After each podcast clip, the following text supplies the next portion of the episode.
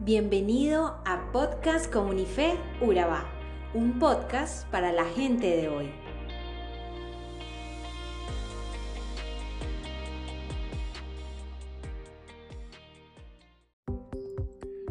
El episodio de hoy está basado en el capítulo 3 del tercer libro de los Corintios.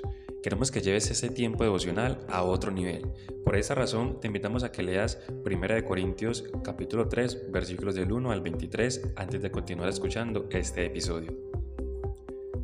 En ese pasaje nos encontramos con un mensaje del apóstol animando a las personas a mantenerse unidas y advirtiendo sobre las divisiones en la iglesia. Desafía a no quedarnos como niños espirituales, a crecer en nuestra vida espiritual.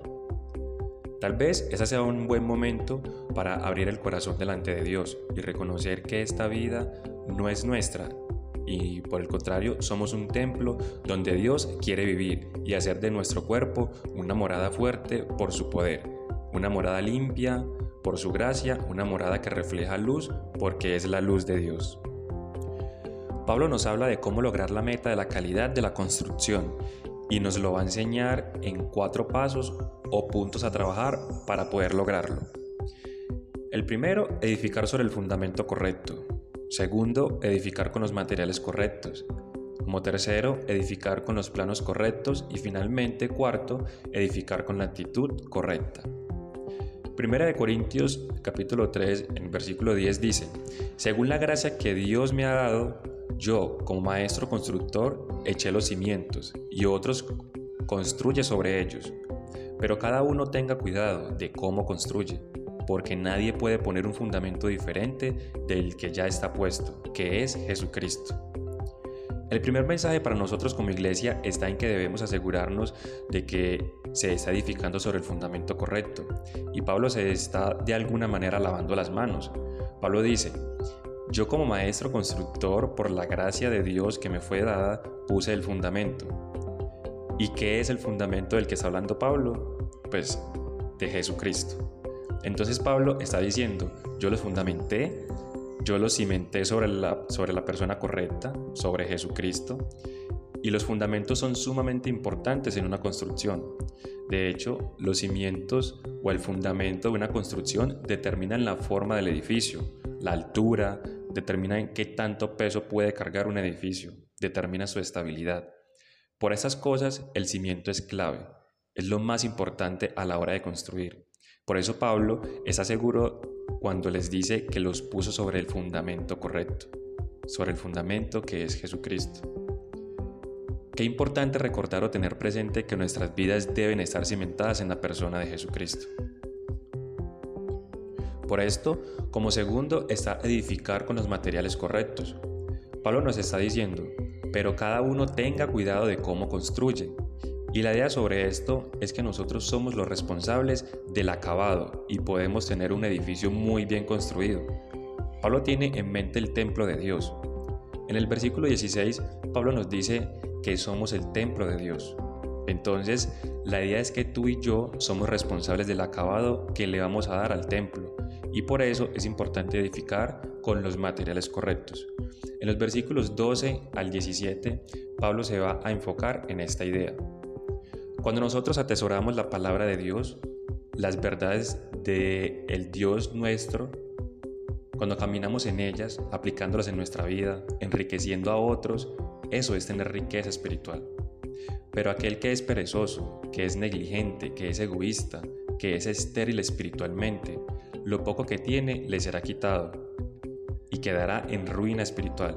Y ni Dios ni ninguno de nosotros que conformamos la iglesia queremos que eso pase con alguno de nosotros. Por eso cuando en algún momento nos sentimos que no estamos creciendo espiritualmente y no sabemos qué pasa, lo más seguro es porque no estamos enriqueciendo a otros espiritualmente. Porque hemos dejado de atesorar en primer lugar la palabra de Dios en nuestro corazón. Es decir, la manera en cómo edificas tu propia vida genera un impacto en la iglesia, en la vida de los demás.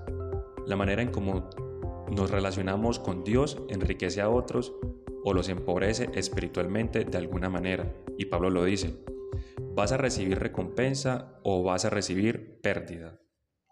Debemos ser sabios para edificar. ¿Te imaginas, por ejemplo, estar en el cielo y presentarte ante el Señor y llegar a presentarle lo que has edificado y no tengas nada? No tengas nada edificado porque quizás tuviste el fundamento correcto, pero no supiste edificar con los materiales, los planos y la actitud correcta. Fuiste necio y aún así estás ahí con Dios, pero no tienes nada para presentarle. Toda la obra de nuestra vida cristiana solo fue cenizas. ¿Te imaginas? Dios nos libre de eso. En los versos 18 al 20, Pablo nos llama a edificar siguiendo los planos correctos. La sabiduría de aquel que diseñó la iglesia, la sabiduría de Dios. Que nadie se engañe, dice Pablo. Si alguno de ustedes se cree sabio según las normas de esta época, hágase ignorante para así llegar a ser sabio. Porque los ojos de Dios, la sabiduría de este mundo es locura. Es decir, que aquellas cosas que el mundo nos ofrece como sabiduría son para Dios insensatez. Pablo nos dice, nadie se engañe a sí mismo.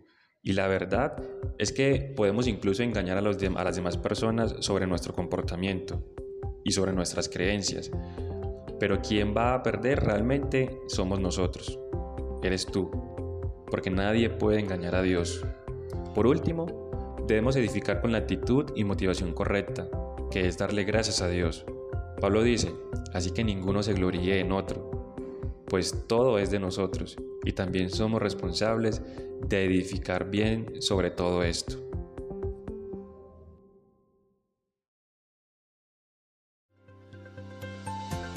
Somos Comunife Urabá, un lugar para la gente de hoy. Síguenos en redes sociales como Comunife Urabá y en la web www.comunifeurabá.com. Allí encontrarás todo un contenido digital reservado de parte de Dios para ti.